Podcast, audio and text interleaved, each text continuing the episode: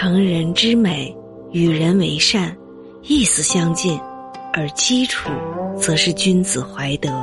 如果要把君子的品行简缩成一个字，那个字应该是德。因此，君子怀德是君子之道的起点。德是什么？说来话长，主要是指利人、利他、利天下的社会责任感。用通俗的话说，君子首先必须是一个好人。历来说到“君子”二字，人们立即会联想到学问和风度，而孔子却坚持品德第一。大德是一个整体目标，在日常生活中，德的具体表现之一就是成人之美。孔子说：“君子成人之美。”不成人之恶，小人反是；成人之美，也就是促成别人的好事。这里的人，并不仅仅指家人、友人、认识的人，其范围极大、广阔无边。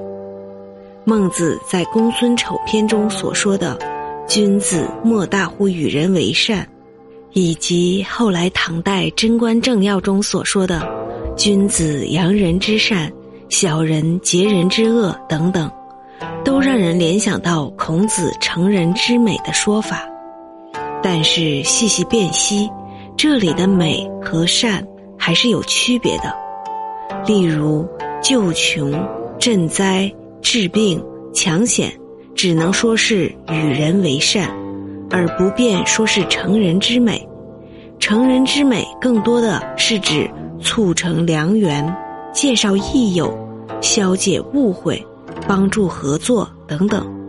总之，成人之美偏重于锦上添花的正面建设，而且具有一定的形式享受。这里也体现了君子与好人的微妙差别。好人必然会与人为善，但君子除了与人为善之外，还会成人之美。在灾难面前。君子与好人做着同样的事，但在无灾的日子里，君子更会寻找正面意义的形式享受。为此，他们比好人似乎更高雅一点。接下来还应该辨析一下这个命题的对立面：成人之恶。成人之恶的成有三种可能：第一种可能，恶已开始，帮其完成。例如，为殴人者提供木棍，为造谣者圆了谎言。第二种可能，恶未开始，从头酿成。例如，怂恿少年吸毒，挑拨夫妻反目。第三种可能，攻善为恶，伪造而成。这主要是指用谣言、诽谤等手法玷污他人，造成一个传说中的恶人。三个成，哪一个是成人之恶中的成？我觉得都是。与这三个成字相对应，那个人字也就有了三种含义。如前所述，为半恶之人、被恶之人、非恶之人，结果都成了恶人。因此，恶人之恶是一项多方位的负面社会工程。如此仔细的解析了。成人之恶，那么我们也就能进一步对成人之美理解的更深入一点了。